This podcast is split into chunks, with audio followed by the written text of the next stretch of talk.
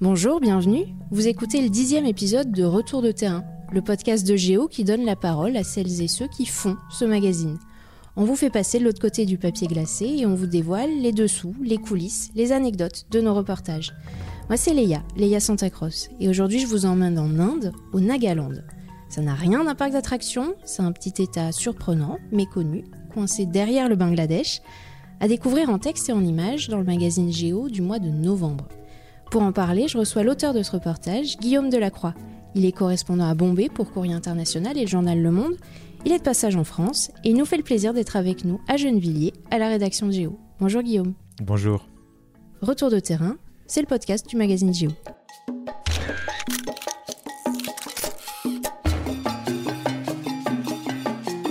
Retour de terrain. Chaque mois, les reporters de Géo posent leurs valises et vous emmènent en voyage.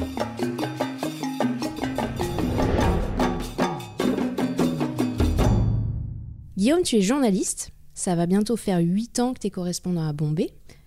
Bombay, le Nagaland, c'est pas tout à côté. Et tu écris toi-même que c'est un État ignoré par une majeure partie des Indiens. Le Nagaland, c'est où, c'est quoi? Alors, on va essayer d'imaginer la carte de l'Inde pour commencer. Euh, Bombay, c'est la capitale économique, c'est sur la côte ouest, donc ça, on sait à peu près où c'est. New Delhi aussi, on sait que c'est un peu dans le nord.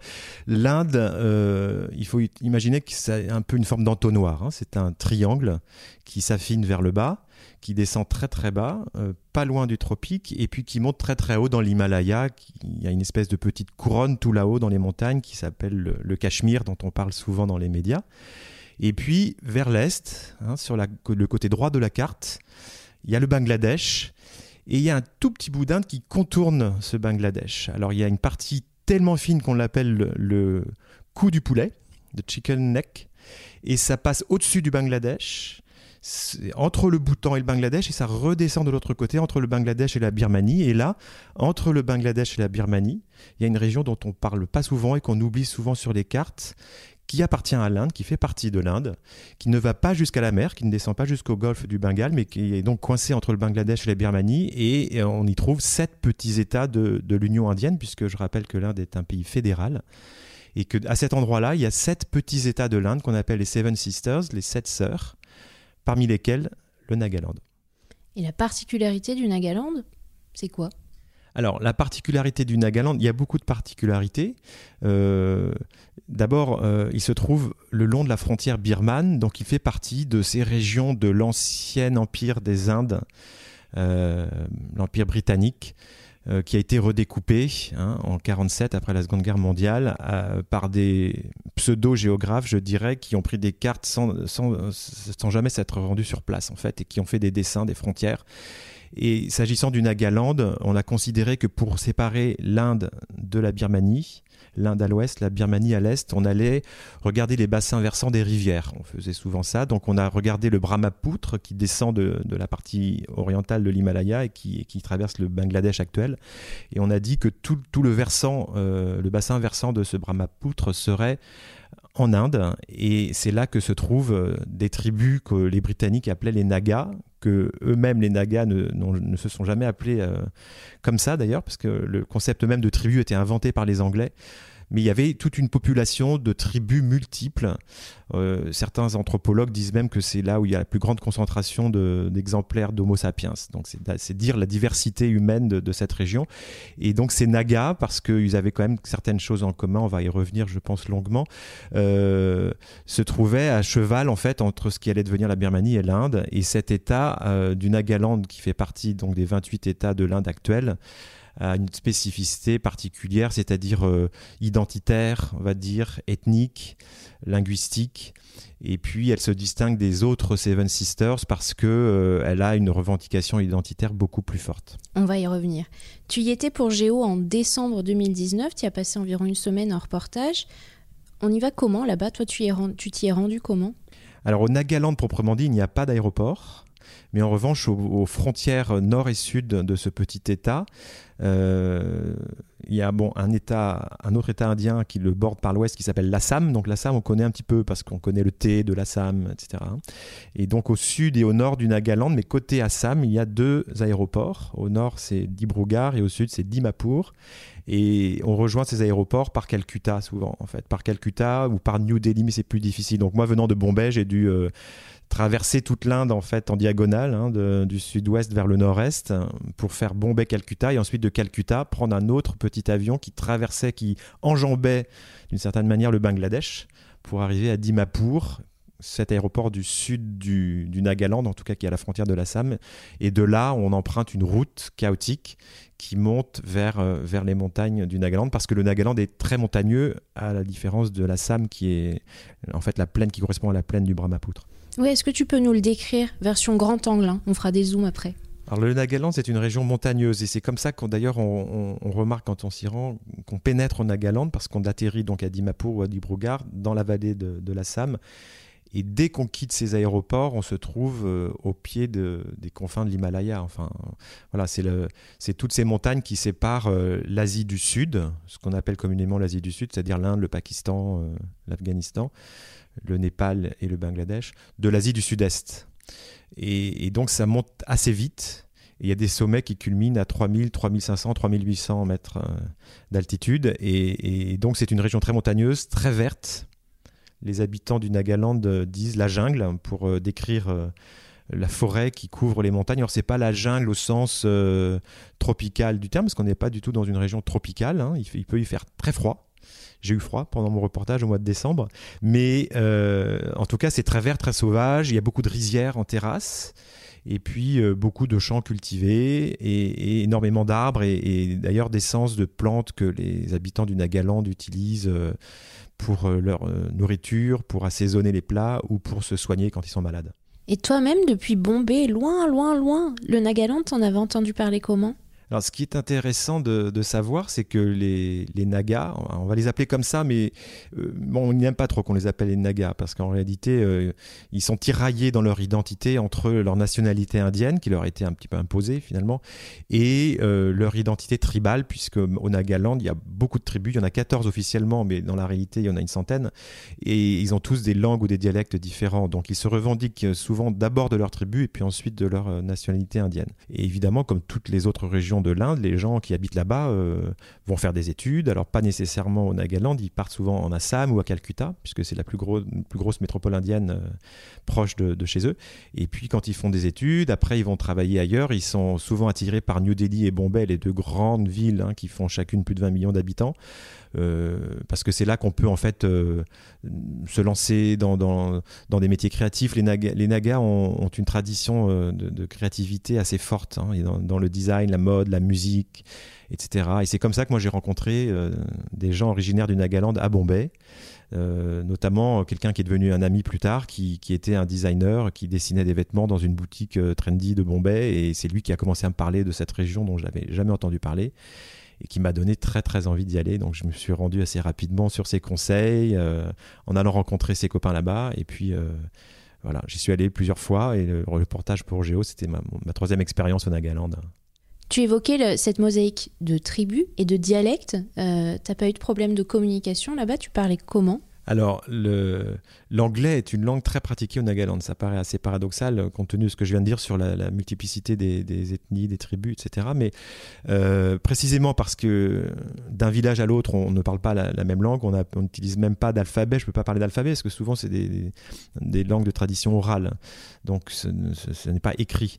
Mais euh, l'anglais domine parce que, alors ça, c'est un sujet qu'on va évidemment évoquer, c'est celui de la religion au 19e siècle des pasteurs baptistes américains partis évangéliser la Birmanie, enfin ce qui est aujourd'hui la Birmanie, mais qui était, disons, la, charnière entre l'Asie euh, du Sud, les Indes britanniques et l'Asie du Sud-Est, se sont arrêtés au, Nagaland parce qu'alors on ne sait pas exactement pourquoi, on dit qu'ils étaient fatigués, le voyage était difficile, ils ont posé, toujours est-il, leur, leur valise vers 1870 dans ce qui est aujourd'hui le Nagaland, et puis ils ont évangélisé ces tribus qui étaient jusqu'alors animistes.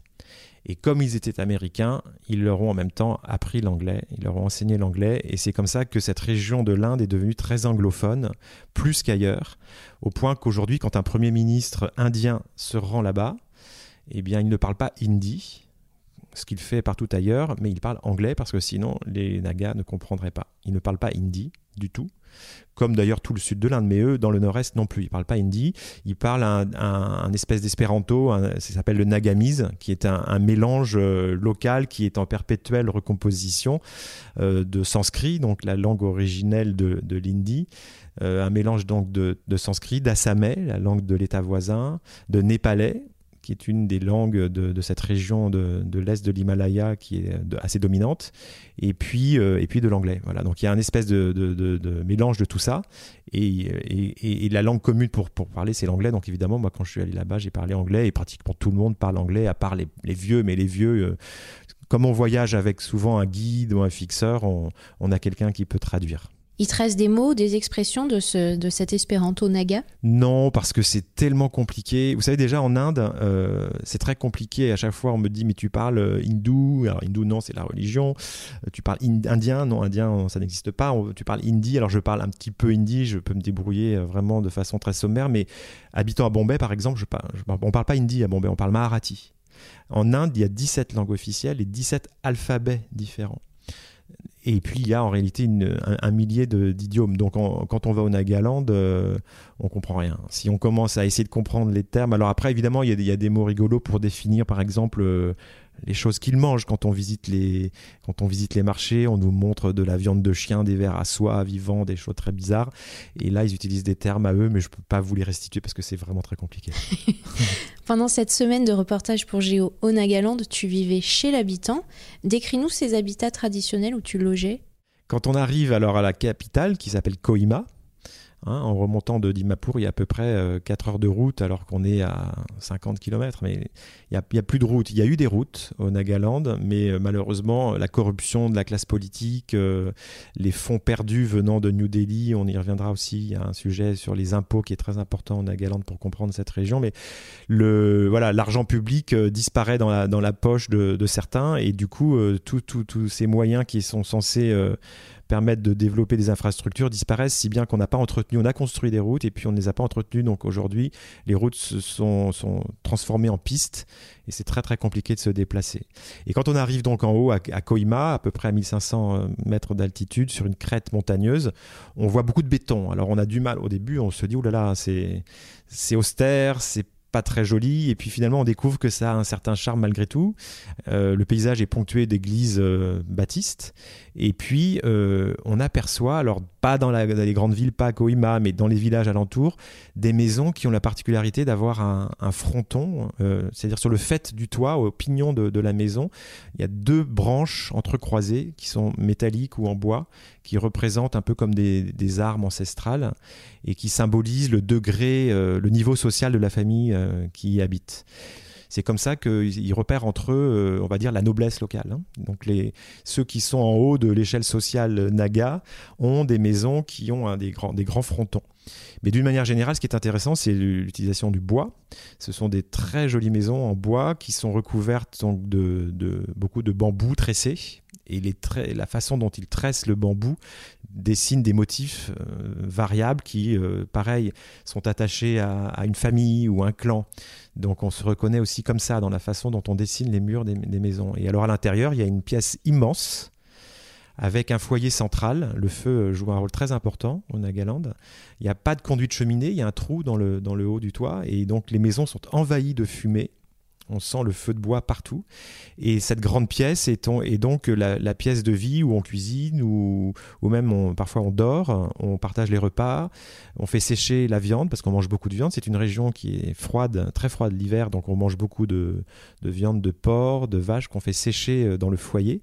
Et puis autour, on trouve des espèces de grandes vasques en, osier, des, récipients qui servent de réservoir dans lequel on stocke le riz pour plusieurs années et qui, euh, à la faveur du feu qui, euh, qui, brûle toute l'année dans la maison, euh, sèche et se conserve pendant très très longtemps.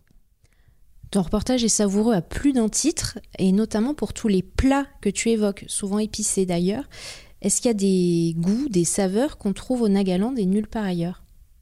Alors quand on habite en Inde, on est habitué à manger. Alors j'explique toujours ça parce que euh, quand on, en, Occident on parle de la cuisine indienne, on dit oh là là c'est épicé. C'est pas épicé, c'est pimenté.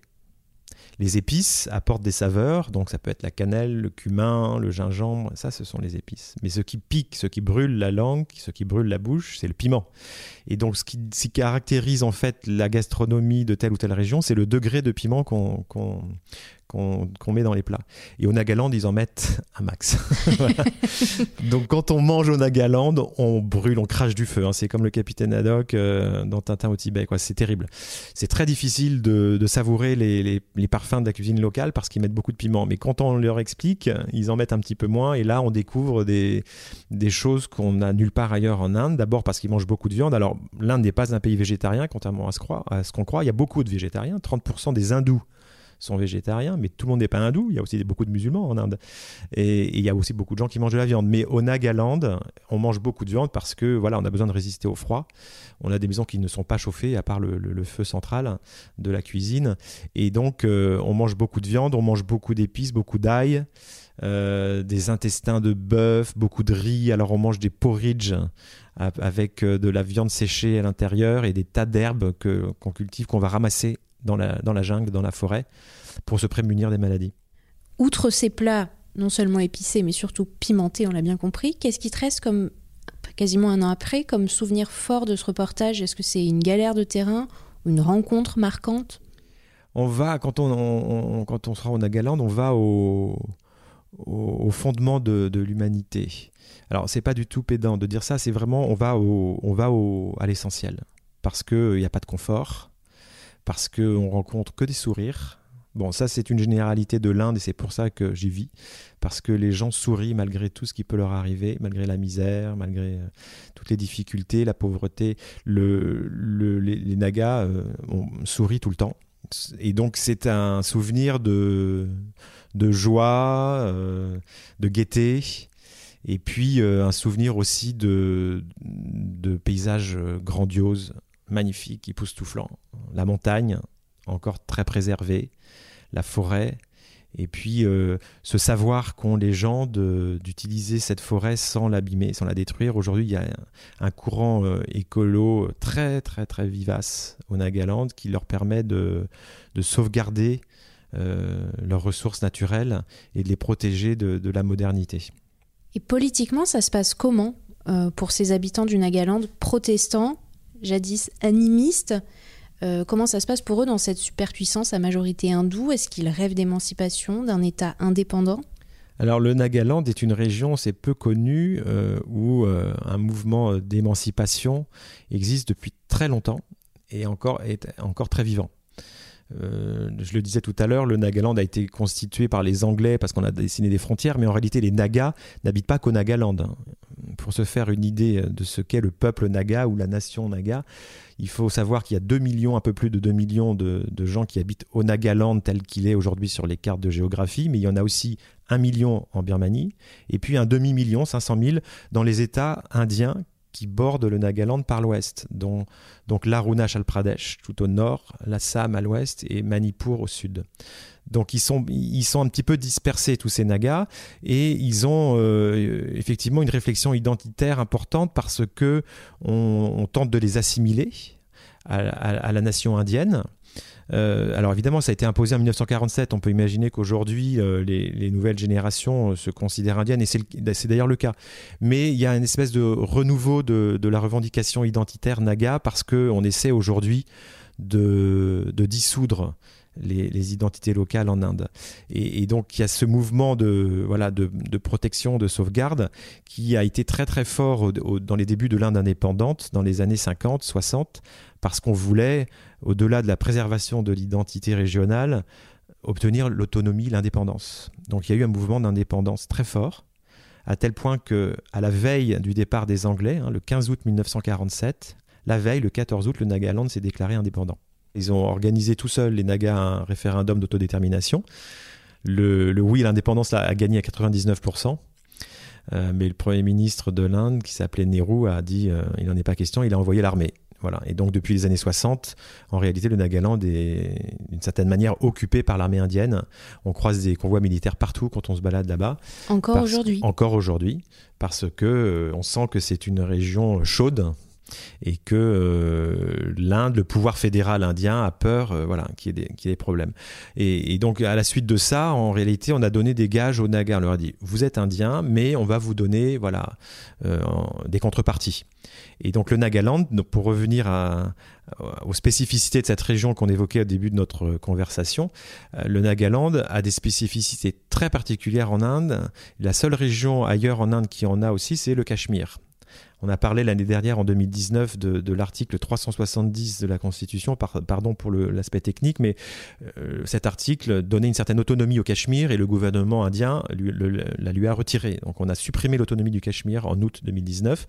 Il reste maintenant le Nagaland qui a un autre article, l'article 371, donc c'est le suivant dans la Constitution, qui accorde au Nagaland, une forme d'autonomie qui reconnaît en tout cas ses spécificités, ses coutumes religieuses et sociales, je cite, et qui rend la terre du Nagaland inaliénable. C'est-à-dire que quand on n'est pas Naga, on ne peut pas acheter de terrain pour euh, cultiver la terre ou construire des maisons au Nagaland. Voilà. Et puis il y a un aspect fiscal, les impôts, euh, pour que les Nagas se sentent bien euh, en Inde et qu'ils arrêtent de, de vouloir être indépendants. on les a exonérés d'impôts sur le revenu et d'impôts fonciers. Donc les Nagas ne paient pas d'impôts. Et c'est la seule région de l'Inde à, à être dans cette situation. Pour doucher leur velléité d'indépendance. Exactement. D'ordinaire, tu es basé à Bombay. Qu'est-ce que tu fais là en France? Alors en France, euh, on, a respiré cet été parce que l'épidémie de Covid avait reflué euh, dès le mois de mai.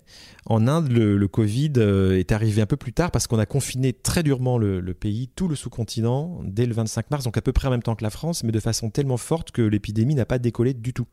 Et c'est quand on a commencé à rouvrir un petit peu les États de l'Inde, à la fin du mois de mai, que euh, le virus a commencé à se répandre et que la contagion s'est envolée jusqu'à la mi-septembre. Donc cet été, ça a été terrible et moi je suis venu euh, en quelque sorte me réfugier en France pour l'été. Je pensais rentrer fin août et puis après fin septembre et maintenant je suis plutôt sur fin octobre. Bon, je vais rentrer, je rentre là au mois de novembre euh, parce que l'épidémie commence à reculer. Voilà, on a atteint le pic à la mi-septembre en Inde et, l'épidémie est en train de refluer. Le confinement lui perdure, donc Bombay où je vis est toujours confiné à ce jour avec euh, restrictions dans les transports. Les, trains, les métros viennent juste de reprendre du service euh, le 19 octobre. Euh, les écoles sont toujours fermées, les crèches sont fermées, c'est très compliqué. La vie quotidienne n'est pas revenue à la normale, mais ça va un petit peu mieux, donc je vais bientôt regagner mes pénates. Et malgré tout, tu as hâte d'y retourner? Ah ben j'ai hâte d'y retourner parce que je suis heureux en Inde. Est-ce que pendant ce reportage, il y a une rencontre qui t'a marqué? Alors il y a eu une belle rencontre. C'est pas une rencontre dont j'ai pu tirer grand chose parce que c'est une femme qui ne parlait pas anglais que j'ai rencontrée, mais c'était visuellement euh, très émouvant, c'était très très beau. Euh, j'étais dans un village sur une crête montagneuse. Tous les villages sont un petit peu en hauteur hein, au Nagaland. Et, et cette femme était magnifique. Alors elle m'a fait penser un petit peu à la, à, la petite momie là dans, les sept boules de cristal de, Tintin, toute fripée, toute rétrécie, toute euh, lyophilisée, mais des yeux qui pétillaient et puis un, collier magnifique autour du cou. Alors on avait l'impression que c'était des pierres précieuses, je sais pas si c'était des céramiques jaunes, vertes et bleues. Et elle était sur la terrasse de sa petite maison de ferme en train de faire une espèce de danse parce qu'elle était en train de battre euh, le blé et l'orge qu'elle avait récolté dans son champ. Et derrière, il y avait le paysage, il y avait les montagnes, on voyait les, cimes de la Birmanie. Voilà, c'était un instant magique. Merci Guillaume Delacroix d'avoir participé au dixième épisode du podcast Géo Retour de terrain. Je rappelle qu'on peut découvrir ton reportage sur le Nagaland et les photos de Mahesh Chantaram dans le numéro de Géo de novembre. C'est en kiosque jusqu'à la fin du mois et disponible en version numérique en passant par géo.fr. Merci à Lucas Vibo pour les moyens techniques et à Emeline Ferrard pour la réalisation.